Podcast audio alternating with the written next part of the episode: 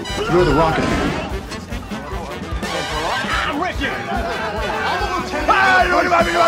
I'd like to take his, face off.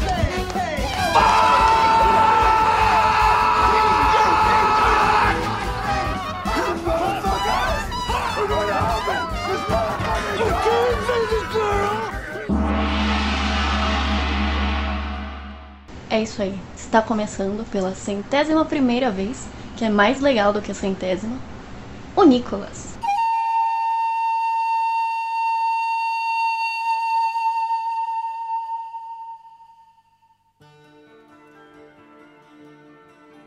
Bem-vindas e bem-vindos ao Nicolas, a investigação aleatória recorrente sobre a carreira do grande ator internacional Nicolas Cage. Meu Deus, eu não faço essa introdução desde o distante ano de 2021. E você, Roberto Rudinei, meu colega, meu amigo, meu irmão que está aqui comigo, como é que foi sobreviver a esse ano de março de 2022 e estar novamente aqui em mais um podcast Nicolas, o 101. Cara, esse ano de março foi tenso. Eu estou aqui totalmente estrupiado, abatido, triste, desorientado e qualquer outro adjetivo que você conseguir achar aí nesse mesmo sentido. Mas estamos aí, né? Nicolas, é podcast Nicolas. Exatamente. Estamos aqui gravando um primeiro de abril e ele que não é uma mentira, JP Martins, como é que estamos?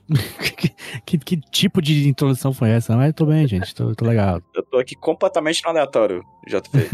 tô percebendo, pô. Tô aqui o, o William Defoe do rocheamento de podcasts. Eu tô completamente louco, alucinado. Cachorro louco do, do Cachorro louco, cachorro louco. E sabe quem não está louco? A nossa convidada, Emília Braga, diretamente da cidade mais normal do Brasil, que é Brasília, não é mesmo, Emília? Estamos mentindo? É isso? Então hoje tá liberada a mentira? Primeiro de abril! Dia da política, caralho. Crítica social foda. Nossa, criticou, hein? Critica, hashtag meditei. Chegou cedo, chegou cedo a crítica social foda. Uma crítica e não obstante social e não obstante ainda mais foda. É contra tudo isso que tá aí, meu amigo. É, é contra tudo e contra todos. Estamos aqui na nossa centésima primeira edição do podcast Nicolas. Uma edição que não tem tanto glamour quanto a centésima, com um filme que não tem tanto glamour, quanto o centésimo também. Né? Spoiler? Que a gente já tá aqui já na, na beinha, já tá. Porque esse filme ele transborda, né? Ele transborda a loucura. Mas sabe o que é que tem muito glamour? Hum. O fact que meu amigo Roberto Rudinei vai trazer pra gente. O fato sobre a vida ou sobre a carreira de Nicolas Cage. Aquele momento no começo do podcast Nicolas, vocês devem saber, né? Que a gente se dedica não a falar sobre o filme, mas a falar sobre essa grande figura que é o Nicolas Cage. E o Roberto Rudinei hoje vem apresentar mais um fato desse gigantesco quebra-cabeça. É isso mesmo! Pedro PJ Brandão. Todo mundo deve estar notando aí, a gente principalmente, porque as pessoas não deixam a gente não notar, que Nicolas Cage, nesses últimos tempos, está na mídia, está na boca do povo. 100% online. Na crista da onda, na boca do Aí jovem. tá on. O Nick tá on, tá ligado? Apesar de a gente ter descoberto, isso poderia ser um cage fact, a gente ter descoberto que ele não é muito de tá on, né? Pai tá oncolas. Aí é foda. Pare agora, desligue esse microfone desse rapaz.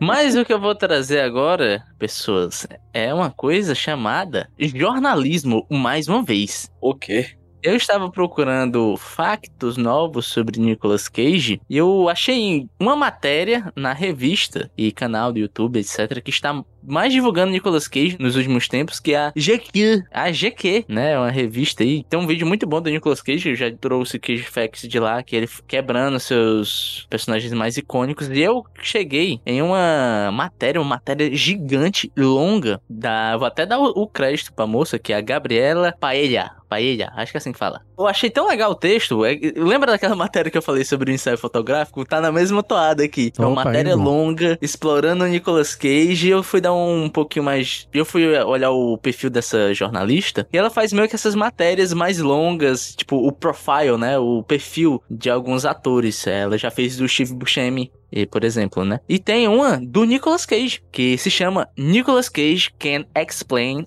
It All.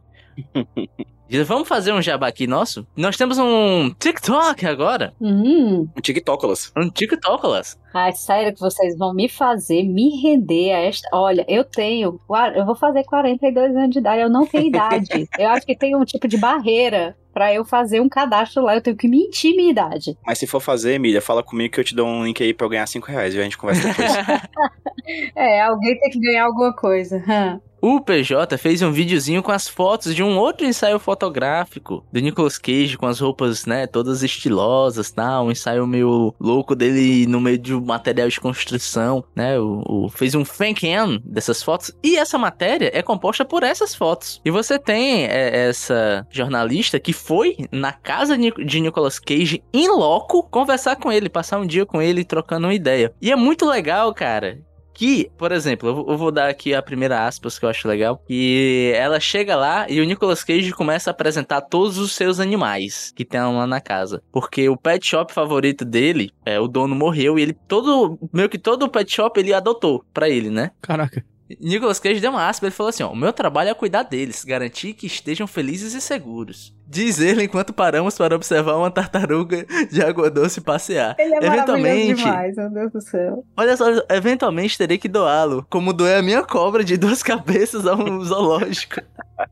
E cara, essa entrevista é boa por isso, porque isso é um Cage Fact interno de Nicolas Cage. A mulher foi funda no âmago de, de Nicolas Cage. E o parágrafo que segue esse fato da tartaruga é muito bom, porque ela fala o seguinte, ó. Esses momentos podem acontecer com Cage, quando você de repente encontra seu espírito levitando uma polegada fora do seu corpo, enquanto você está preso em uma descrição de uma situação que não poderia ter acontecido com mais ninguém no planeta. E não é isso que eu esperava? Que eu iria ao seu covil encantado e falaria sobre as cobras e caveiras e outras esquisitices, talvez sendo ferida por uma espada samurai ou algo do tipo, embora espero que nada muito grave, para que eu ainda pudesse falar sobre cobras e caveiras e outras esquisitices. Mas aí, meu irmão, aí vem o segundo parágrafo que eu acho que é o que mata essa entrevista, que ela fala o seguinte: O que eu encontrei em vez disso foi algo muito mais surpreendente. Dois pontos. Um ser humano que chegou nas profundezas, muito disso em público e muito não, e emergiu com uma nova e melhor compreensão de si mesmo e de sua vida. Ele passou os últimos dias de inverno principalmente dentro de casa, lendo roteiros e assistindo filmes e se preparando para dar as boas-vindas ao bebê de sua esposa do ano, Rico Shibata. Eles já escolheram o nome: Akira Francesco. Uma Shakira Francesca é bom demais, velho. Akira Francesco, meu irmão. Para o menino. E o nome da menina também é muito bom, que é Lennon Og. Para a menina. E o Og era o apelido do pai do Nicolas Cage. Augusto, né? Exatamente. É, e ele até mostrou pra jornalista a ultrassom, dizendo que olha só como é fofo, tá ligado? Olha e é minha isso, cara. tartaruga, olha meu bebê. Olha a minha tartaruga, olha o meu bebê. tipo aquela musiquinha, né? Look at my horse, my horse is amazing, né? Mas, cara, é isso. Eu queria trazer essa matéria e esses pequenos fatos, por exemplo, o nome do bebê do Nicolas Cage, a relação dele com os animais, que são coisas que a gente já falou aqui, Uhum. né? Mas Verdade. existe um fato dentro dessa matéria que é mais importante, que é o seguinte: eu vou perguntar pra PJ. PJ, como é que tá teu score no Serasa? Assim, o que a gente não vai atrás de saber, a gente não sabe, né? Então pra mim tá bom, assim. Tá ótimo. Não foi atrás. Pô, o meu tá verdinho, tá bonito. E sabe quem também tá bem no Serasa? Nicolas Cage, tô ligado. Nicolas Cage. É nessa matéria que ele fala que ele conseguiu pagar as suas contas e hoje em dia ele tá, Aí ó, sim. zeradíssimo. Orgulho da Nath Finanças. Orgulhinho da Nath Finanças. Fatininanças.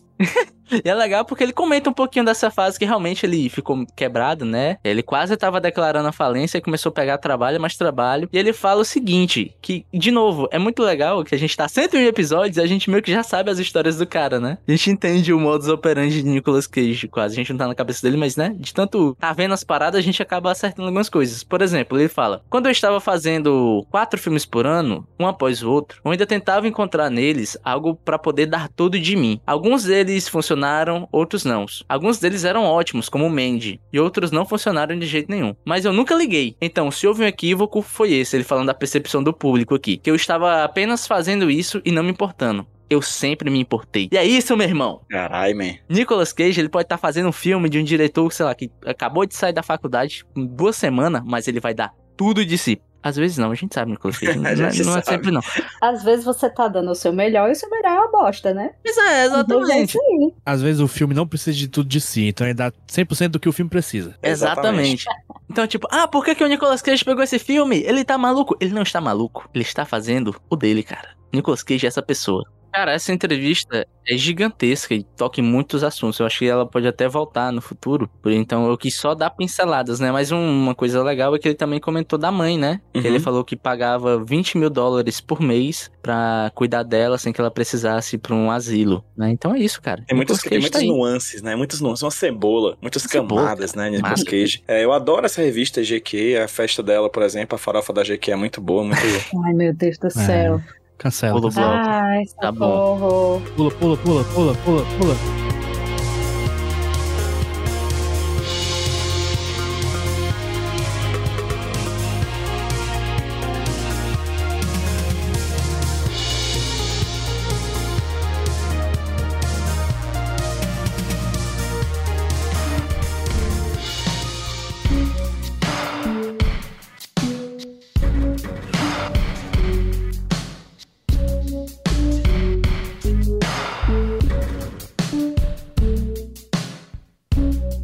Bloco, o bloco em que a gente fala sobre o filme que a gente teve que assistir obrigatoriamente, né? Provavelmente um dos filmes que Nicolas Cage teve que aceitar pra pagar as contas dele. E aí, a gente aqui tá obrigatoriamente tendo que fazer esse programa sobre Cães Selvagens, filmes de 2016, tradução de Dog Eat Dog, né? Que eu acharia muito mais legal se fosse Cachorro Come Cachorro, né? Um filme dirigido por Paul Schrader, o homem que simplesmente é viciado em dirigir filme ruim, né? O diretor também de Vingança ao Anoitecer, outro filme com uma bela bosta, que a gente assistiu aqui há um tempo atrás. Um filme que eu recomendo que, se você ainda não viu, procure o cartaz do filme, que o próprio cartaz do filme já é preguiçoso, que nem o próprio filme, e tem uma aspa maravilhosa chamando, dizendo que o filme é um dos melhores filmes do Paul Schrader em décadas. Então não quero ver o que o Paul Schrader fez de pior nesse tempo. Roberto Udney, impressões gerais sobre o filme, querido. Cara, esse filme é um filme difícil, cara, assim. É, mas ninguém vai dar uma sinopse, não, por favor. Ajuda Eu ia aí. deixar o- pro JP aí. Ah, desculpa. Não, não, a Emília aí, ó. As robô do host. Só tenho quatro anos. não, não, não, vai, Emília, dá uma sinopse então. O tamanho de um tweet. Ixi, Maria. Poder de síntese, hein, Emília? Ex-presidiários, recém-saídos da prisão, buscam o seu grande trabalho para, entre aspas, se aposentar, guardar uma grana, se aposentar e sair da vida do crime, quem sabe. E é isso aí. Bonito, Aí boa, boa, boa, cara. E no meio disso, nós temos um Nicolas Cage classudo, temos um cara chamado Diesel, que eu não sei o nome do ator, que, que qualquer coisa explode, e um William Dafoe completamente cheirado. Cara, o William dele tá solto, tá livre, tá leve, tá simplesmente vivendo a sua vida, vivendo o sonho americano. Cara, eu vi um tweet esses dias de alguém falando assim, uma fotinha do William Defoe falando, a gente ainda vai se arrepender muito daqui a alguns anos de nunca ter deixado esse cara interpretar o Coringa. Tá aí. Está feito. 100%. Coringa de bigode. Isso é potência, cara. JP Martins, por favor, me diga aí suas impressões gerais sobre o filme Cães Selvagens. Quer dizer, porque antes você pedir a do Rude, o Rude não deu. É verdade, eu Ele interrompi. perdeu a oportunidade, amiga. É que a gente é bola pra frente, a fila anda. Entendi. Cara, impressões gerais. É um filme muito doido, né? É um filme que começa de um jeito que eu achei surpreendente, assim. Ele começa com, com a loucura visual que eu não pensava que ia ter, porque a gente viu dele, do Paul Schrader, o. Como é que chama? Vingança Anoitecer. Aquele filme é uma bela merda, tipo, que não tem nada de que se destaque positivamente. E aqui ele começa de um jeito que eu achei, pô, isso é legal, hein? Isso é doido. No mínimo doido, né? E, e parte pra uma violência que eu não esperava também. Enfim, é um filme, no mínimo, inesperado. Mas eu vou falar mais dele quando a gente for discutir mais aí. De fato, é um filme que começa de uma forma muito chocante, impactante, e o problema é que ele continua. Rude, continua aí com as suas opiniões, por favor. Cara, então, que nem o JP falou, esse começo, ele é meio que uma rasteira, né? Eu sabia a sinopse básica, igual a Emília deu, porque no último episódio eu dei uma abrida. Quando a gente sorteou, eu abri o IMDB e dei uma olhada, né? Mas o começo, cara, é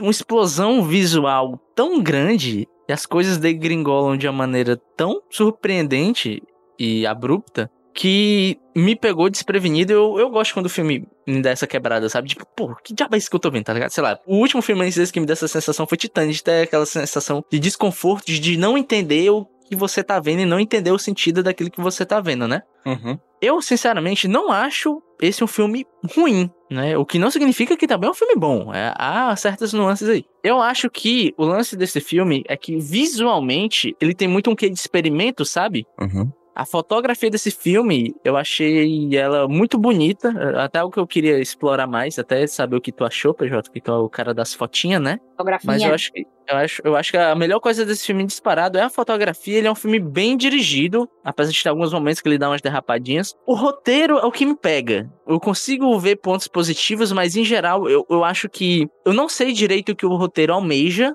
E mesmo não sabendo o que ele quer, eu sinto que ele não alcançou. Então, ainda que seja uma caminhada que eu não consiga entender o final, ela não conseguiu chegar até o final dela, né? Ela parou literalmente no meio. Então, isso deixa a experiência do filme um pouco dissonante. Que, por um lado, visualmente ele é realmente muito legal de se acompanhar, mas o que ele quer dizer deixa um pouco a desejar. Emília, você que aparece nesse podcast, Nicolas, somente para falar sobre filmes excelentes, não teve nenhum filme que você, ruim que você tenha visto para participar do podcast Nicolas. Dê sua opinião. Essa, esse foi o primeiro filme ruim que você viu pro podcast Nicolas, Emília? Ou é um filme bom, excelente, maravilhoso? Esse filme, hein? Olha, essa é a minha quarta participação, se eu não me engano. E eu vou te falar uma coisa. Teve uma coisa que o Rude falou e que eu acho que caracteriza bem esse filme para mim que é dissonante. Esse filme tem mais ou menos o quê? Uma hora e quarenta? Por aí, né? Uma hora e meia. Uma hora e meia. Quando começou, o Juliano baixou pra mim, né? O Juliano encontrou, a gente tava andando, a gente encontrou no chão, aí eu peguei pra assistir esse filme, né?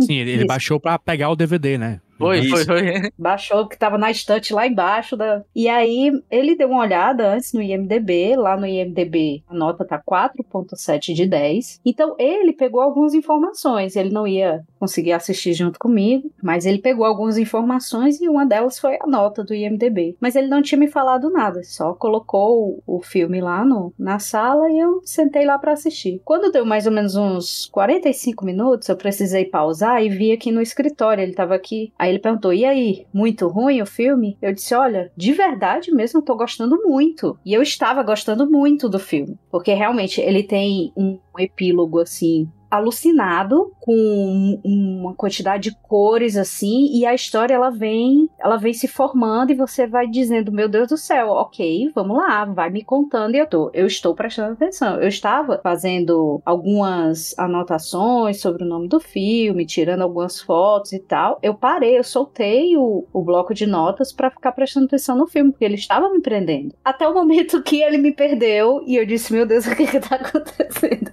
E aí quando terminou o filme, eu voltei aqui no escritório e ele perguntou: e aí? Eu disse: Minha Nossa Senhora, eu não sei mais nem meu nome, eu não sei o que aconteceu. E é isso. A minha impressão do filme, se for para juntar em uma palavra só, é dissonante mesmo, porque ele é um filme até a metade e ele vira um outro filme e eu estava gostando muito e passei pra, meu Deus do céu, por favor, acabe. Tamo junto nessa, Emília. Mesmo sentimento que eu tive. Eu acho o filme muito inovativo até metade dele. Só que quando ele entra na missão final do filme, né? Porque você tem várias pequenas missões no começo do filme, que é exatamente para esses personagens que acabaram de sair da prisão irem esquentando, né? E aprendendo e sabendo o que, é que eles podem fazer. Aí quando é no meio do filme, eles têm a grande missão para fazer. E aí dá tudo errado, né? Essa é a grande Uhum. vibe do filme. E na metade do filme eu acho que o filme me perdeu também. Até metade dele, ele é uma grande experimentação. E aí foi falado da fotografia, que eu acho que o filme tem momentos de fotografia muito bonitas mesmo. Ele é uma grande experiência sobre cores, assim. A primeira cena, por exemplo, que se passa na casa da moça lá com William Dafoe, né? Com tudo rosado e um banheiro tudo azul. Só um comentário, que essa primeira cena é um quarto do BBB, né? Exatamente, é o Lollipop.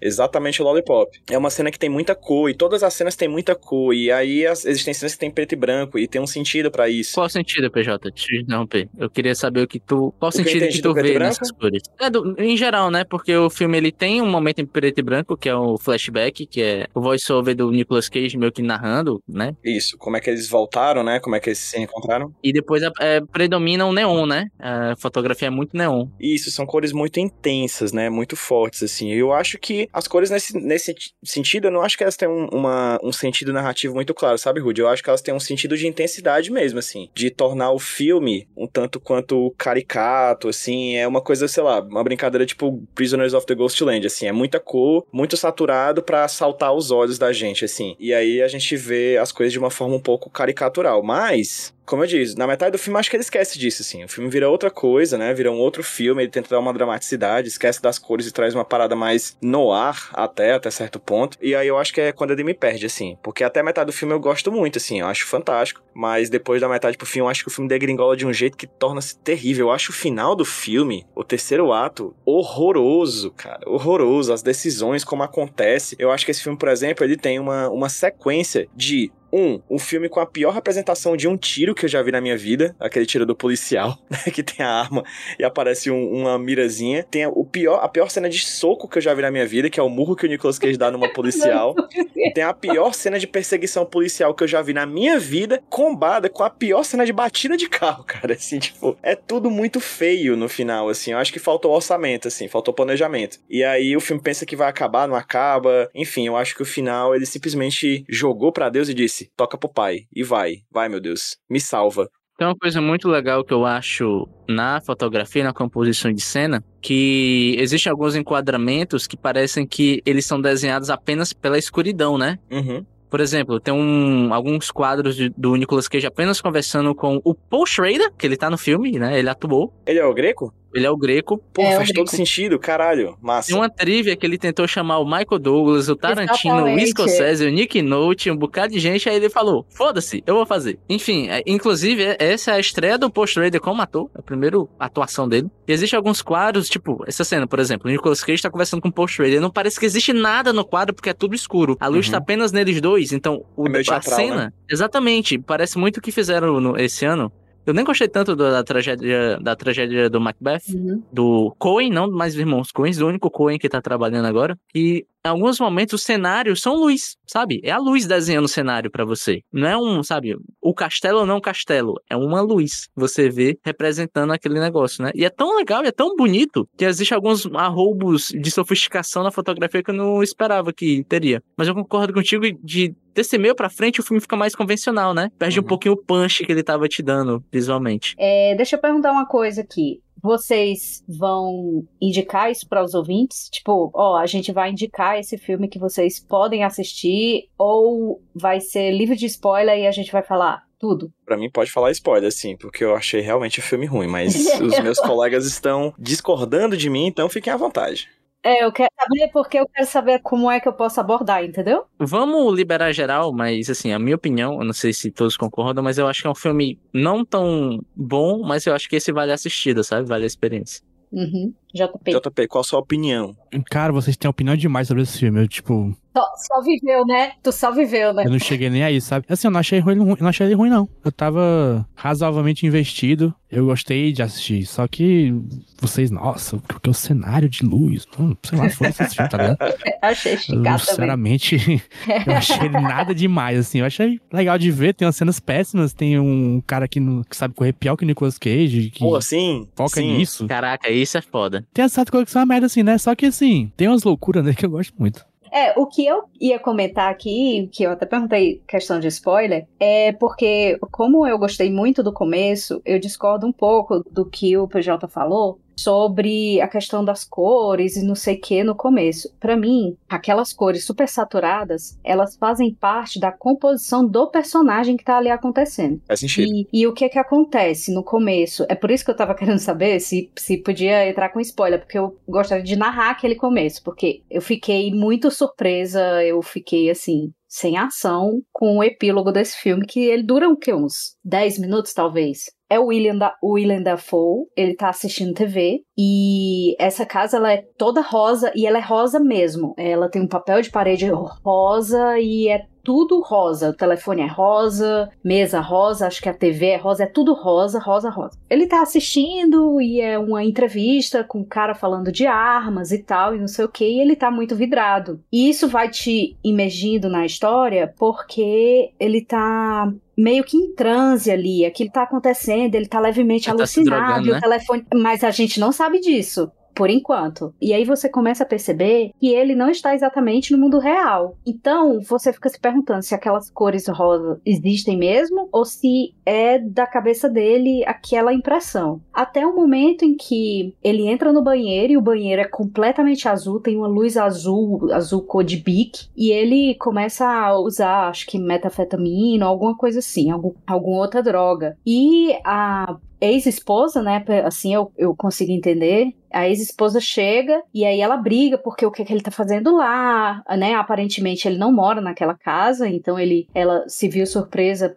com ele lá, tava brigando porque ele tava lá dentro do banheiro e tal, mandando ele embora, e ele pede para ficar e etc e tal. Ele entra de volta no banheiro e fica se olhando no espelho. E a imagem dele começa a se deformar. E se deforma e tem a, tem a deformação do som também. Então você consegue perceber que aquilo começa a virar uma paranoia dele. A imagem que ele tem dele mesmo é completamente deformada. Aí agora sim, um parêntese, porque essa cena me lembrou um documentário que tem na Netflix que é muito divertido, muito maravilhoso, chama é, Maior Viagem, uma aventura psicodélica, que é sobre consumo de cogumelos, né, para diversão e depoimento de vários artistas e tal. Então é muito divertido. E tem um momento desse documentário que é um recorte assim, eles recortam a fala de várias pessoas e colocam porque todas elas estão falando a mesma coisa. Não olha no espelho. E naquele momento do filme, eu disse, cara, não vai se olhar no espelho, isso vai dar ruim. então, aquilo eu imagino que passa a ser meio que, sei lá, pode ser que seja, pode ser que não seja um gatilho, porque quando ele sai, ele sai mais reativo. Acontece algumas coisas e no final das contas ele mata a mulher e mata a menina, a filha, né? Eu não sei se a filha é dele também, eu acredito que não, mas ele mata as duas. E aí eu fiquei, caraca, ele matou de verdade?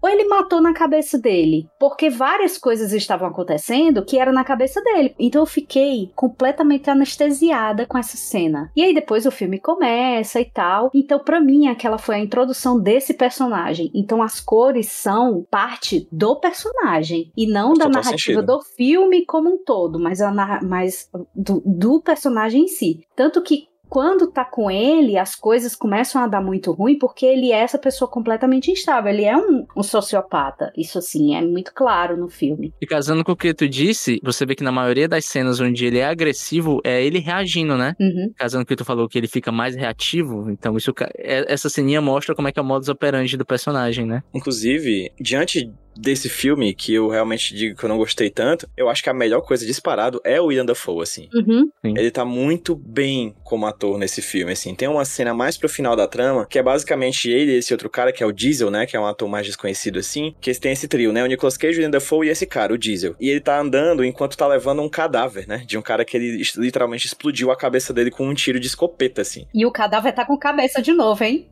Essa aí, esses detalhes, detalhes que eu não vi. E aí, o que que acontece? Ele tá conversando com o Diesel, né? E o Diesel tá super preocupado em fazer a missão, que é desovar o cadáver em cima de outros cadáveres e tudo mais, assim. Ele tá focado na missão. E o Dafoe tá numa ego trip imensa, assim. Ele tá olhando para dentro de si dizendo, gente, eu vou mudar, vou ser uma pessoa diferente, vou encontrar Jesus, vou pra frente, não sei o quê. E aí acontecem muitas merdas, ele simplesmente não foge de si próprio, assim. E ele faz isso com uma tranquilidade tão grande, cara, que eu fico, caralho, que atosão, né, velho? E essa cena é massa porque é meio que ele fazendo um super monólogo. Do... Essa cena é longa, é tipo uns 5 minutos dele falando sem parar. E a intenção dessa cena é te fazer ficar puto com ele, né? É, porque, porque ele não, não cala a boca em um minuto pra quando acontece o desfecho da cena, né? Você meio que entender o sentimento do outro personagem em relação a todo o discurso do William Dafoe. Mas a reação é desse outro personagem, que é o Diesel, eu acredito que ela não foi culminada por causa dessa sequência. Foi por causa da cena anterior, quando os dois estão no hotel e o Mad Dog, que é o personagem do Willem Dafoe, começa a dar a entender que ele tem inveja da amizade que o personagem do Nicolas Cage, que é o Troy, tem com o Diesel. Então, ele começa a dar essa dar essas pistas de que ele gostaria de estar naquele lugar,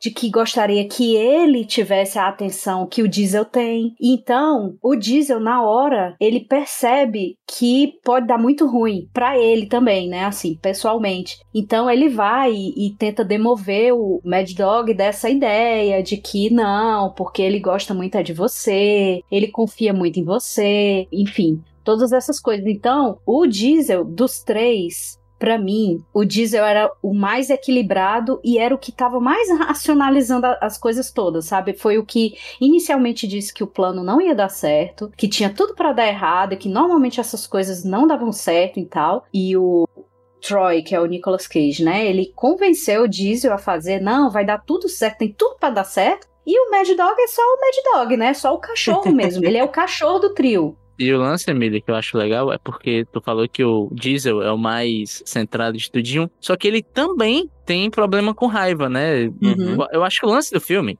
né? Ele não é um filme lá muito profundo, mas existe um discurso sobre a violência, né? Que esses três personagens são pessoas que vivem da violência e o final de cada um é a, é a violência que eles produzem consumindo eles, né? Uhum. A morte do Mad Dog, do William Defoe, veio do assassinato da ex-esposa dele, né? O, todo o finalzinho do Nicolas Cage é ele reagindo à policial. E o Diesel podia, poderia ter dobrado a esquina e ido embora, mas ele resolveu reagir violentamente. Uhum. E até engraçado, Emília, que tu falou do lance das cores, como elas representam os personagens, existe uma ceninha desse jeito também do próprio Diesel, né? Que em um certo momento eles estão curtindo os espólios de um trabalho. Eles Uhum. estão, tipo, num cassino, no hotel, e o Diesel encontrou uma menina que dá moral pra ele, eles estão conversando, e ele acaba reagindo com raiva a ela, né? Que ela tá perguntando as Uhum. coisas a ele, ele fica com raiva. Ele é super agressivo com ela. E ela vai embora do quarto, e ele vai seguindo elas pedindo desculpa, pedindo pra ela voltar tal. E eles vão andando nesse corredor, é até um plano longo, né? Que eles vão andando, eles vão conversando, e eles param no momento em que chega uma luz neon vermelha que fica sobre eles. Aí ela vai embora. No que ela vai embora, a câmera abre mais um pouquinho o plano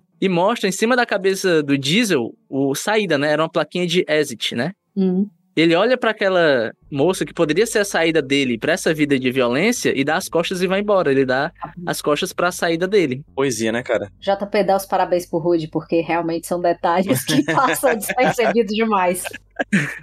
Sabe como é o nome disso? É mise-en-scène, pivete.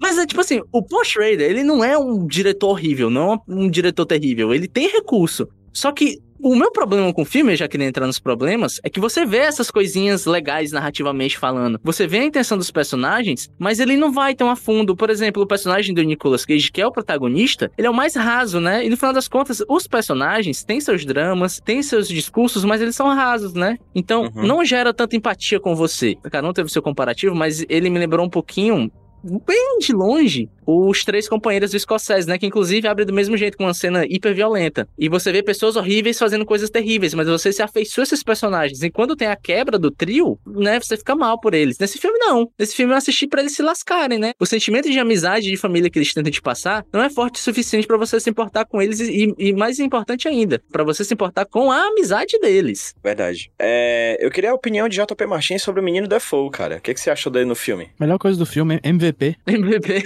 É o craque da É. partida. Acho que ele tomou o filme pra ele, né? Enquanto ele está em tela, ele, ele, ele toma toda a atenção, ele, ele fala todas as, as, as melhores falas e do melhor jeito possível. Acho que ele é o Nicolas Cage desse filme. Opa, Isso, boa comparação. exatamente. Tem duas coisas desse filme que eu não tava esperando. Eu não imaginava que era um filme com uma presença tão constante da imagem de Taylor Swift, né? Que tá muito presente nesse filme. E outra coisa que eu não esperava era ver tanto o Willem Dafoe se agarrando, ficando todo melado de mostarda e sendo masturbado, assim. Tá que essas três coisas não acontecem ao mesmo tempo, tá, gente? Só pra constar. Mas, sinceramente, poderia ter acontecido, assim. Nada muito diferente de um farol. Nada. É, pois é. assim, É, é, É, verdade, porque- é verdade. Porque eu acho que o o Willem Dafoe, né, ele é um ator, ele tem certos chiques, né, certos trejeitos que me lembra muito a galera chamando o Nicolas Cage, assim, pra fazer coisa de estilo Nicolas Cage. E o Uhum. Willem Dafoe, ele é chamado às vezes pra fazer coisa que pra mim parece errado. O Willem Dafoe, quando sorri, eu acho que ele sorri meio errado, assim, sabe? Tipo, esse bicho, ele tá querendo alguma coisa. Ele anda, eu, rapaz, esse bicho, ele tá andando meio errado, ó. Vai fazer maldade. Ele acorda, eu, rapaz, essa acordada dele não é normal, assim, é uma parada meio errada. Então, assim, esse filme, ele tá todo meio errado, assim. Ele se agarra de forma errada, se mela de forma errada. É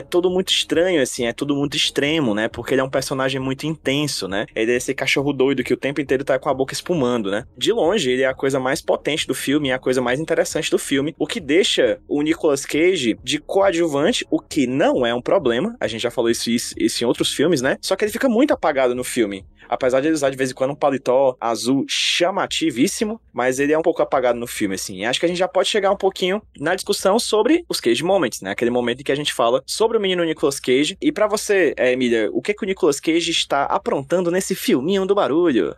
Olha, eu acho que tranquilamente aqui poderia substituir os, os Cage Moments por William Moments, porque o cara tá demais. É, eu acho assim, assim como em vários filmes que vocês comentaram, eu acredito que nesse aqui o Nicolas Cage também sabe qual que é a dosagem que ele tem que estar no filme. O Nicolas Cage 100% faria um pau a pau com o Willem Dafoe, tranquilamente. Por quê? Porque realmente eu consigo ver um, um Ctrl X, Ctrl V do Nicolas Cage, bem entre aspas, que é o Nicolas Cage que as pessoas quando falam de Nicolas Cage, falam da atuação do Nicolas Cage, falam. Willem Dafoe está o Nicolas Cage caricato, que as pessoas falam, ah, as atuações do Nicolas Cage são exageradas, são isso, são aquilo. Pois para mim é o personagem do Mad Dog. Já o Nicolas Cage, eu entendo que ele, como ator, uma escolha dele, talvez também pela direção, ele deu um passo para trás,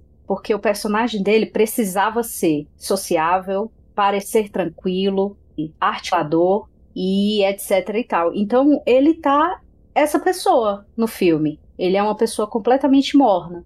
Então, por mais que ele seja o protagonista, pelo menos assim no pôster parece, né? O protagonista desse filme, mas no final das contas, esse filme ele realmente parece ser um filme de um outro ator, que não é ele. Então, eu não consigo destacar nenhum momento do Nicolas Cage mesmo. Eu consigo destacar momentos do Willem Dafoe sendo o que se espera de um Nicolas Cage padrão, etc. JP Martins, o que, que, você acha do menino Nicolas Cage? Eu não achei ele tão apagado assim como vocês acharam, não. Porque o Willem Dafoe, acho que ele não pega um papel de protagonismo em nenhum momento, apesar dele ser o cara que mais aparece, assim, mais que mais chama atenção. Porque ele meio que não é importante na, na história, né? Tipo, o Nicolas Cage é o cara que sabe de tudo, que organiza tudo tal. E o Nisa Foi só tá ali acompanhando. E eu acho que, apesar dele estar, tá, assim, comedido, né? Ele faz bem o papel dele. Ele, ele tá ali, ele tá simpático, ele tá, ele tá charmoso quase. É, engraçado. Ele, ele, o jeito dele é legal de ver no filme, de acompanhar no filme. Achei, achei bom, assim. Eu, sinceramente, eu não, não, não vejo essa, essa, crítica que vocês têm a ele. Eu não, não faço, não. Eu não tenho problema muito com a atuação do Nicolas Cage. Eu acho que ele tá bem no filme, sabe? Não é, sabe? Oh meu Deus, o papel da vida de Nicolas Cage, mas ele tá bem. Ele cumpre a função do personagem dele, que é ser o organizador, né? Desse grupinho. Ele é o, o George Clooney do 11 Homens do Segredo. Dom, isso, exatamente, exato. exatamente. É, ele faz bem esse papel, ele faz bem esse papel. Tem até uma cena legal que, assim, o filme não parece parar muito tempo aí, mas o Nicolas Cage você vê que o Nicolas Cage tem um poder de influência muito grande nos caras, né? Então, no momento onde ele vai negociar o grande. Como é que eles chamam? Gig, né? Um negócio assim? É. O grande trabalho, que inclusive é o segundo bebê sequestrado por Nicolas Cage, né? Verdade. Exatamente. Quer sequestrar o bebê. Eu gosto muito que ele fala assim, pô, peraí, umas violência, beleza, mas sequestro, a galera fica puta, né, com a gente, né? Não dá. Sim. Você vê ele manipulando os dois para acatarem o que ele quer, né? E essa cena eu acho bem legal. E aí tem um William Defoe Moment que ele fala assim: nós vamos full samurai para essa, pra essa missão. Aí o líder fala, Jack Chan. Bom demais. Mas existem, cara, existe Cage Moments. Pô, tem uma, um Cage Moment melhor do que o Nicolas Cage. Melhor do que a mulher engolindo a mão do Nicolas Cage, fazendo o Nicolas Cage tomando um sustinho. Tu reconheceu a mulher, Rudney? Eu Não. reconheci. Ela mesmo, Nick Whelan, Nick Whelan. a atriz que também está em Desejo Inconcebível é e. Apocalipse. A Não mulher é que está numa jornada pessoal em busca de fazer filme to- todos os piores filmes junto com o Nicolas Cage, cara. E todos os piores casais que o Nicolas Cage também, Sim, né? exatamente. Tem uma- um Cage Moment que eu adoro, que é ele com ela. E ela fala com ele, ela tá meio areada, assim, ela tá só ouvindo o que ele quer, que eu- tá falando o que ele quer ouvir, né? E ele super querendo ser né, compreendido, assim, ele é um cara romântico e tal, né? E ele fala, onde é que fica Nice mesmo, ela, né? E ele, em fucking France. Tipo, na porra da França, cara. Eu acho muito legal a sinergia dos três personagens, sabe? Eu real acho legal, assim, é uma das coisas boas do filme. Coisas, poucas coisas boas do filme. O meu maior problema é justamente que, que nem eu falei, não há material suficiente a ser explorado pra eu me importar com a relação dessas três pessoas. No final das contas, tipo, quando o elo começa a ser quebrado, eu só tava, ah, não me importo. E o finalzinho também é meio cansativo, porque tem uma parada do Paul Schrader que me cansa, é que ele é um cara muito pessimista com tudo, tá ligado? E esse filme também vai nessa toada de, sabe, o mundo é horrível, pessoas são horríveis, tudo é horrível. Falei, Bom, cara, né? Pelo amor de Deus, vamos, vamos com calma. Tô ligado, tô ligado, pô. Não, eu já entendi. É, tipo assim, cinco minutos de filme eu já entendi. Aí tá com, me... com uma hora e meia, ele continua falando a mesma coisa, sabe? Eu, tá bom, cara, para. Parece, parece sketch do Porta dos Fundos, né, pô? Cara, Exato. chato, porra. Cara, chato, né? Aquela cena final não faz o menor sentido, cara. Não faz Nossa, o menor fiquei muito sentido. confuso ali. Como é que eles, É. ati- eles, não, eles não atiraram no carro, porra? Eles devia- desviaram o tiro, enfim. PJ, eu sinto que existe te- uma tentativa de uma crítica social foda, mas o filme não consegue. Eu Exatamente. também, eu também sinto que ele, ele queria dizer alguma coisa, só que ninguém perguntou o que era. Ele também não chegou à conclusão de que o, o que era exatamente. Aham. Até hoje ele tá se perguntando. Inclusive, a melhor cena do filme pra mim, que eu dei sinceras gaitadas, são as das conversas entre o El Greco e o Nicolas Cage. Porque é muito engraçado deles dois conversando assim. Se você me disser, Pedro, por que, que é engraçado? Eu não vou saber responder. Eu simplesmente tenho uma vontade de rir muito grande. O grego fala do jeito estranho, ele não é ator, né? Ele É. claramente é um, é um cara que tá ali. Então, tipo, ele fala, ele fala bem mole, assim, ele fala uma boquinha. É, ele fala um pouquinho de- mole, de bem assim, Meu- Uma linguinha presa, tem uma linguinha presa aí, ele fala tudo. Pô, assim. fechou, pô, fechou. Ele fala calmo, né? Ele, ele fala tudo no mesmo tom. Aí o Nicolas Cage às vezes dá umas Nicolas Cageadas pra ele, tipo, eu vou pedir não sei o que agora. Opa, Eu achei muito boa a cena quando eles dois estão conversando. E que foi depois que começou o plano principal do filme, né? O plano principal do filme consistia de eles sequestrarem um bebê e o pai desse bebê, muito rico, ia pagar pelo sequestro do bebê. E aí eles iam repartir esse dinheiro, ia ser 750 mil dólares, então dava 250 mil para cada um, dava para eles largarem essa vida e começarem uma vida nova. Só que o que, que acontece? Quando eles entram lá para sequestrar, esse cara que é o pai do bebê, que em teoria era o que ia pagar o resgate, ele tenta fazer uma surpresa pra mulher, pra mãe do bebê, que eu acho que era amante dele, né? Se eu, se eu bem entendi ele essa achava parte que ela aí tava filme. chifrando ele, ele queria. E aí ele queria Pegar pegar ela no pulo. E aí chegou lá na casa. Só que na hora que ele chegou na casa, eles não sabiam quem era o cara que ia pagar o, o- resgate. Então, na hora que eles estavam lá pra sequestrar o bebê, o cara aparece e diz: Vocês estão muito encrencados. E o cão maluco, o Mad Dog, no momento dele de agir por impulso, estoura a cabeça do cara. E aí eles saem de lá com o bebê, etc, etc. E depois, nesse momento que o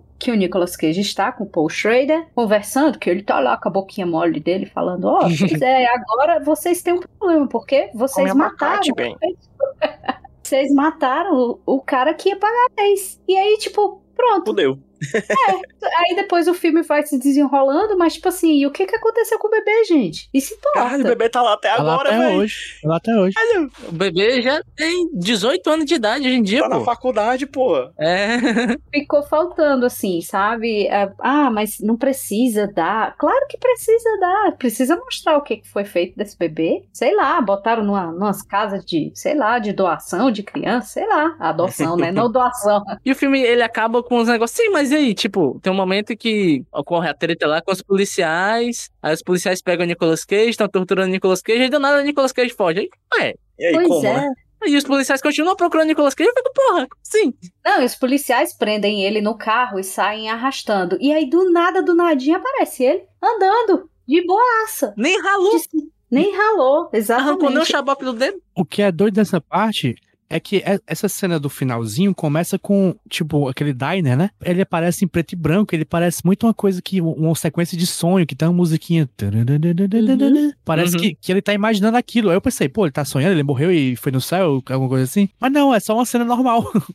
Pois é, eu, eu também achei, eu também achei, eu digo, bem, ele morreu, ou então ele tá já, assim, alucinando, porque ele É, tá sofrendo exatamente. muito de dor, e aí é isso aí, ele tá imaginando que ele tá conseguindo sair, fugir, e vai conseguir pegar esse carro com esses idosos e tal. No final das contas, era realidade, aí eu fiquei, meu Deus do céu, por favor, acabe. Esse filme devia ter um momento, amiga, pare, sabe? Alguém chegar na mão do posture e falar, amiga, pare, tá bom. Já deu, né? Já deu, sabe Uhum. o que também, gente? Esse bloco, vamos pro final, né? Vamos nas Vamos. notas? Vamos lá notificar esse filme, começando pelo meu amigo JP Martins, que vai dar as duas notas tradicionais, vai que você tá chegando agora aqui no podcast Nicolas. A gente sempre dá duas notas, uma nota pro filme e uma nota pro filme com o filme do Nicolas Cage. Comece aí, meu amigo JP. Eu dou nota pro filme 6. Não, não, não odiei, que nem, que nem essas pessoas aqui. É, eu só achei ele muito confuso e, e nada a ver, mas as loucuras dele eu acho muito legal. A gente, não, a gente não falou muito sobre a guerra de condimentos, É importante, hein? Importante. que é uma parte importante do filme, com certeza. Mas falamos lá da, da viagem de droga do William Dafoe, que eu ach- achei muito massa. Eu achei que ele tava. que o filme ia pôr uma vibe, tipo, aqui, isso é aquilo o tempo todo, né? Infelizmente não foi. É, essa, essa cena final também acho, acho. Falando de roteiro, ela é bem ruim, ela é bem ruim, mas falando assim, esti- estilisticamente, eu acho ela bem interessante. Acaba, acaba numa, numa névoa, né? Uma névoa colorida e parece a cor que veio do espaço. Mas de filme, filme do Nicolas Cage eu dou um 7. Porque eu acho, realmente eu achei ok. Ele tá bem e às vezes só, só tem que tá bem mesmo. E você, tá bem, Rudney? Por que você não faz perguntas difíceis assim? Você tá bem pra dar nota, pelo menos? Ah, tô, tô, tô. Eu queria dizer, PJ, antes de mais nada, que esse filme aqui não foi um filme de Nicolas Cage que foi pra ganhar dinheiro. Na verdade, ele gastou dinheiro. Ele foi produtor? Porque tem uma trivia no IMDB que ele pagou 100 mil dólares. 100 mil dólares pro William Defoe pra ele fazer o personagem. Porra. Ele pagou parte do salário do William Defoe. Obrigado aí, né? Porque a coisa melhor do, do filme foi por causa. Até, o Nicolas Cage, cara, até quando ele não é a coisa melhor, ele financia a coisa melhor do filme. Olha que doido, né? Exatamente, ele foi o dealer. Que homem, que homem. Tudo pela arte. Cara, mas então é isso. Eu acho que ele é um filme que tem muitas virtudes, visualmente falando, na fotografia, na fotografia, né? Na cinematografia dele. Eu de verdade acho que tem coisas legais. Apesar de ter algum, tipo, sei lá, os tiros no filme são, né, muito feio. O tiro que o William Defoe dá pra matar a menina é, é meio ridículo, né? É- parece que ele tá atirando com uma arma de airsoft, claramente. E faz só uma assim, acaba tirando impacto que a cena devia ter. E o meu maior problema com o filme é que, não disse, são é, o tratamento que é dado pros personagens e o constante discurso do post-trader de o mundo é horrível, cara. O mundo é super ruim. Olha só as pessoas como elas são horríveis, elas fazem coisas horríveis. Então, pra mim, ele é um filme nota 6, assim. E o Nicolas Cage, ele tá um Nicolas Cage funcional, operante e uma nota 7.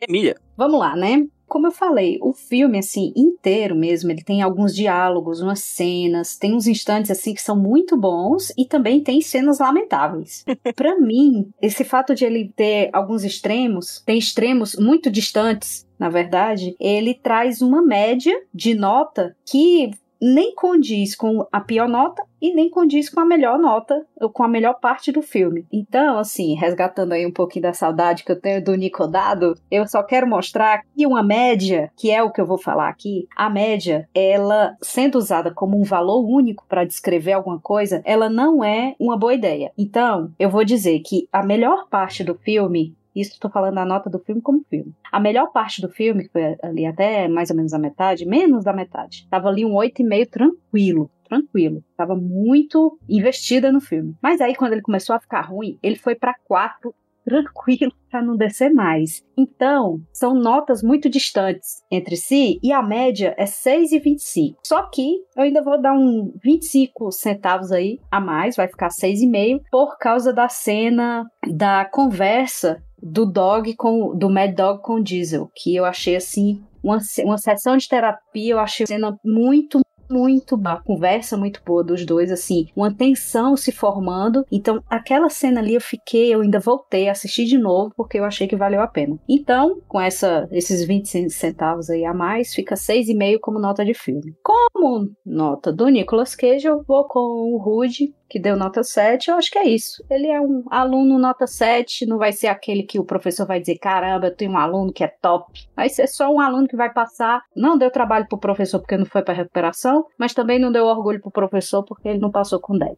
Sou com 7, show de bola, próximo. hoje não acredito que eu vou me tornar a personificação de Vavá Maravilha, um homem mau. Terei ser eu, a né? pessoa que discorda disso tudo. Baterei na mesa e apontarei dedos pra tela dizendo: Você não tá blindado, Nicolas Cage. Esse filme é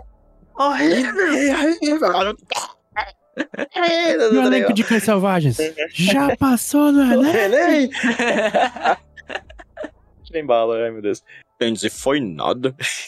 Entendi, foi nada. Eu não entendi, foi nada. Seguinte, eu acho que o filme realmente é excepcional até a metade dele e depois ele simplesmente decai numa velocidade que eu não tava esperando que ele fosse cair tanto. Eu acho o final horroroso. Eu acho a segunda metade do filme muito ruim. Eu acho até a metade dele, mesmo assim, até aquele ponto médio do filme onde tem a grande missão, eu acho ele muito bom. Eu gostaria, inclusive, de ver mais aquela edição insana do começo do filme, né? O começo do filme ele é meio doido, né? O William Dafoe tá usando três drogas, o editor deve estar usando seis, assim. Porque é uma coisa muito frenética, cores muito intensas e tudo é muito cortado rápido, é uma coisa muito foda, que eu gostei muito, mas depois se perde, vira outro filme, e esse outro filme eu não gostei nem um pouco. Então, como filme, 3,5. E o Nicolas, cara? O Nicolas vocês deram uma nota boa aí, mas eu vou ser o chatão e eu vou dar uma nota 4, assim. Também não gostei muito dele no filme. Eu acho que os 3,5 do filme que eu dou é porque é 3,5 do William Dafoe e somente do William Dafoe. Não, 3,5 não. 3 do Dafoe e meio por causa do resto do filme, assim, da metade, da primeira metade do filme que eu achei massa. E o Nicolas Cage é quatrão, não tem pra onde ir não. Realmente não gostei dele no filme, assim como não gostei do filme. Aí eu também não vou gostar da média. porque o JP vai dar a média agora, eu não vou gostar não. Diz aí, JP. O homem tá amargo, viu? O homem tá amargo. O PJ é um cara intenso. Quando ele gosta, ele gosta muito, mas quando ele não gosta, Ele odilha. ele odia. Sou uma pessoa de, de extremos, eu não sei viver no meu termo. Um homem polarizado, né? Exatamente. Me chame, me chame de política nacional. Pior quando tá empolgado é pior do que quando ele não gosta das coisas. É verdade, é verdade, é verdade, é verdade. Fala Média. média. Média do filme ficou 5,5. Passa na final, passa na final. Média do Nicolas Cage, 6,2. Passou na final também, passou. Isso que importa, às vezes tudo que você precisa não é ser o melhor, é apenas passar. Assim como passou esse bloco.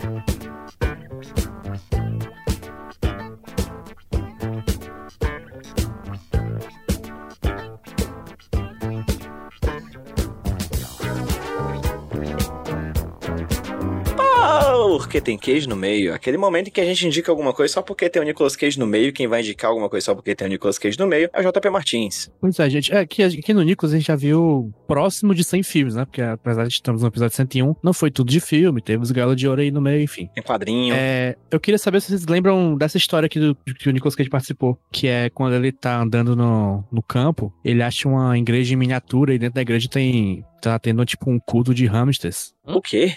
Lembro É, disso os não? hamsters estão, tipo, é, tem um, um hamster padre, tem os hamsters é, fiéis, né? É o quê? Daí o Nicolas Cage, tipo, ele pega os hamsters e leva pra casa dele e ensina ciência pra eles, né? Ensina o que é evolução e tal. E aí ele, ele lê histórias pros hamsters e tal. E tal hora o, o hamster padre fica puto com ele, envenena ele, e leva ele pra uma nave espacial. E na nave espacial ele. Ele, Tá ele prende cara? o Nicolas Cage e os hamsters. Aí, só que o Nicolas Cage solta um raio laser do olho e transforma o hamster padre, que sequestrou eles, num- numa mulher Nicolas Cage. Ah, E aí a mulher Nicolas Cage e o Nicolas Cage é, vivem felizes para sempre num disco voador. claramente JP usou o que o William Dafoe usou, bicho, no Lembra filme. Lembra disso?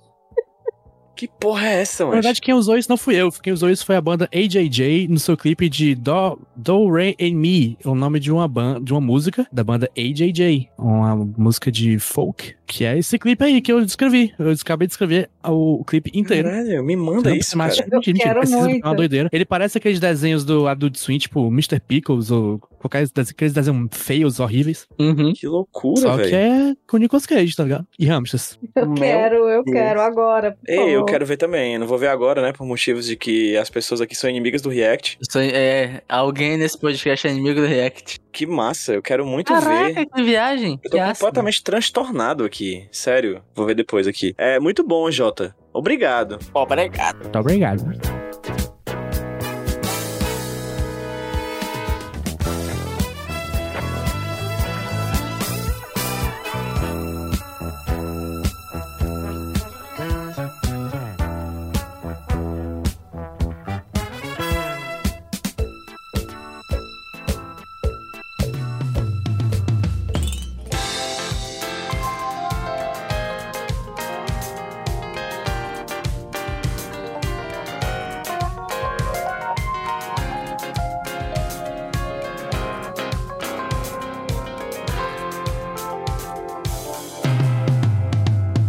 Todo carnaval tem seu fim, todo podcast Nicolas. Também estamos aqui no final de mais um podcast Nicolas para fazer aquele momento do jabá esperto e também fazer o momento mais esperado pela população nacional e intergaláctica e dos hamster também, que é o momento do sorteio, em que a gente vai saber qual filme que será visto na quinzena que vem. Eu queria começar aqui abrindo espaço para fazer a divulgação. Meu amigo JP Martins, por favor, JP, se divulgue. Ouça o Nicolas, eu não tô afim de me divulgar não, pô, foda-se eu. Onde é que as pessoas ouvem o Nicolas? Viu o Nicolas aí no nicolas.iradex.net ou na no seu aplicativo de podcast preferido. Também siga o Nicolas no arroba podcast Nicolas, no Twitter, arroba podcast Nicolas, no Instagram, arroba podcast Nicolas no TikTok. É assim que fala? Não sei. É sim, Rafael. Pronto, arroba podcast no TikTok.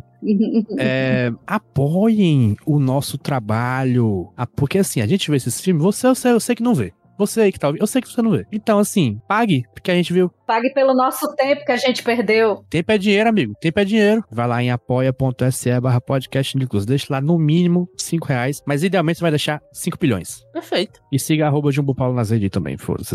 Decidi, decidi me divulgar também. Olha aí, do nada, que plot twist. Rude, já- o Nicolas Cage tá fazendo filme até agora há pouco pra pagar as contas, né? E você, cara, se você precisa pagar contas também, né? E as pessoas Preciso. podem te ajudar, te seguindo aí, conhecendo um pouco mais sobre o seu trabalho. Então se divulgue, meu amigo. Peraí, desculpa. O Rudy vai pagar a conta com o seguidor, porra? Vai, Eu vou virar influencer. Exatamente, influencer, exato. Eu tava falando no, no nosso grupinho esses dias que o meu objetivo agora é ficar super famoso, tal qual Casimiro, pra poder comprar os direitos de transmissão da Copa do Nordeste e fazer e imitar na cara dura é, Casimiro e Beltrão. Correto. Mas enfim, você me acha na arroba Rodilônia, lá no Twitter, o Instagram. Eu não sou muito Instagram, não, porque eu sou tímido pra foto. E é isso aí, cara. Você me acha lá e assim, você pode me dar dinheiro também, assim, se você tiver um podcast e quer que eu edite, você me chama ali na chincha que a gente conversa, tá ligado? Aí como é que a pessoa faz, JP? A pessoa segue o Rude e vai de DM, meu amigo. É isso que eu tô querendo, não, mas entendeu? é aberta, pode dar DM sem seguir também. Então não esquece o que eu disse, cara. E Não agora ouça segue, o que a Emília vai dizer, porque a Emília também vai se divulgar as redes sociais e quem quiser conhecer um pouco mais sobre nossa Queen. Olá, tudo bem? então, é isso mesmo, né? Eu tô lá nas redes sociais, tô esculhambando o Bolsonaro sempre, né? Mas Correta. tô lá, é, no Twitter e no Instagram, Emília Braga. No Emília Braga, no Instagram, normalmente tem lá. Eu levo da religião do crossfit, não, mesmo porque eu vou pro crossfit, faço minha aula e vou me embora. Eu não tenho nem grupo de crossfit, nada disso. É só porque eu acho legal mesmo publicar, porque é isso aí. Ah, a rede é minha, né? Eu publico o que eu quiser. E é isso aí. Quem quiser ver as coisas lá, aí tem umas fotos bonitas às vezes. Às vezes tem meme, às vezes tem eu, às vezes não tem nada, às vezes tem receita, às vezes tem planta, às vezes tem, tem nada. E aí o que eu tenho pra dizer aí de recado aí pros ouvintes é, gente, ó, esse ano, é assim, eu trabalho no IBGE, certo? Tô, tô contratada para o censo. Esse ano tem o censo, não é possível que não saia esse censo, vai sair. E é importante que vocês abram as portas para os recenseadores, por favor. Já não basta tudo ir contra o censo. Então, por favor, colaborem. Abram as portas para o recenseador a partir de 1 de agosto. Faça Olha a sua só. parte como cidadão brasileiro. Abra suas portas e responda o censo 2022. É isso aí. E dá uma água pro rapaz, que ele vai estar cansado e vai estar andando. Por favor, um aguinho, um suquinho, pergunta se tá tudo bem. Se, se senso Belize com a pessoa do senso. Caralho, Jesus. GPJ. E traga aí. Hoje eu tô, hoje eu tô que tô, tô que tô que tô que tô. E eu tô que tô também nas redes sociais, meu amigo. Vai lá e segue o HQ Sem Roteiro, meu podcast sobre quadrinhos, arroba HQ Sem Roteiro, no Twitter, no Instagram e nessa nova ferramenta que eu tô usando agora, que tô amando usar, que é o TikTok, arroba HQ Sem Roteiro lá no TikTok. E faço coro aqui e siga também arroba podcast Nicolas lá no TikTok. Vai ter muita coisa boa, muito vídeo legal que a gente vai publicar por lá. Já tem dois videozinhos interessantes, vai vir coisa muito mais coisa boa por aí também. Quando a gente deixar de ser preguiçoso e fazer esses conteúdos, mas vamos fazer. A gente vai O fazer. famoso Ticolas Talkage.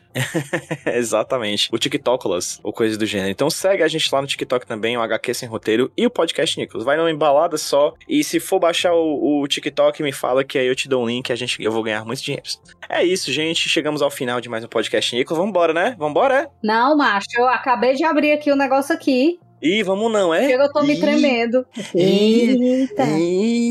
você Será tá que veio aí? Será que veio aí? Eu já abri o link. Eu estou olhando para o resultado. Ai, meu Deus, que Eu medo. já tirei um print, porque Hum. vai que o bicho atualiza aqui e eu perco. Mas Hum. enfim, chegou aí o Senhor das Armas. Ah, caralho. Boa. Porra, aí sim, hein? Aí sim, hein? Ó, prova fotográfica, hein? A Emília mandou prova fotográfica aí no, no chat. Prova Pois é, prova né? fotográfica. Drogas as gráficas, drogas. Yuri Orlov, menino. Vem aí o filme que até a, a assistidura de Peg era o meu filme favorito do Nicolas Cage. Faz muito tempo que eu assisti, então não sei se é tão bom assim. Vamos retornar ao Senhor das Armas para entender um pouco mais sobre Nicolas Cage e Jared Leto, né? O nosso Yuri Leto. É, O Scarlett Morbius? Johansson. O, O nosso famoso Morbius, o famoso Coringa. Ele era Coringa também. O homem que fez o pior filme da Marvel e o pior filme da DC. Vamos pra frente, que é, assim- que é assim que se anda. Muito obrigado, Emília, pela sua participação no podcast Nicolas mais uma vez. Você é sempre muito bem-vinda. Espero que o Nicolas faça bem muito filme pra eu ainda continuar sendo chamada. Por favor, me chamem até o final. Pra que essas, Tá pra bom que de pedir filme, essas Emília. coisas, Tá Emília? bom. Pra quê? Emília, vamos pra frente, Emília. Fazer o podcast Jared. Fazer o Willen. William, né? Jared. Jared. Jared. Então, vamos pra frente. Tchau, pessoal. Até daqui a 15 Tchau, dias. Beijo. Tchau. Tchau, seus cachorros loucos. Seus dog to dog. Tchau, bebê.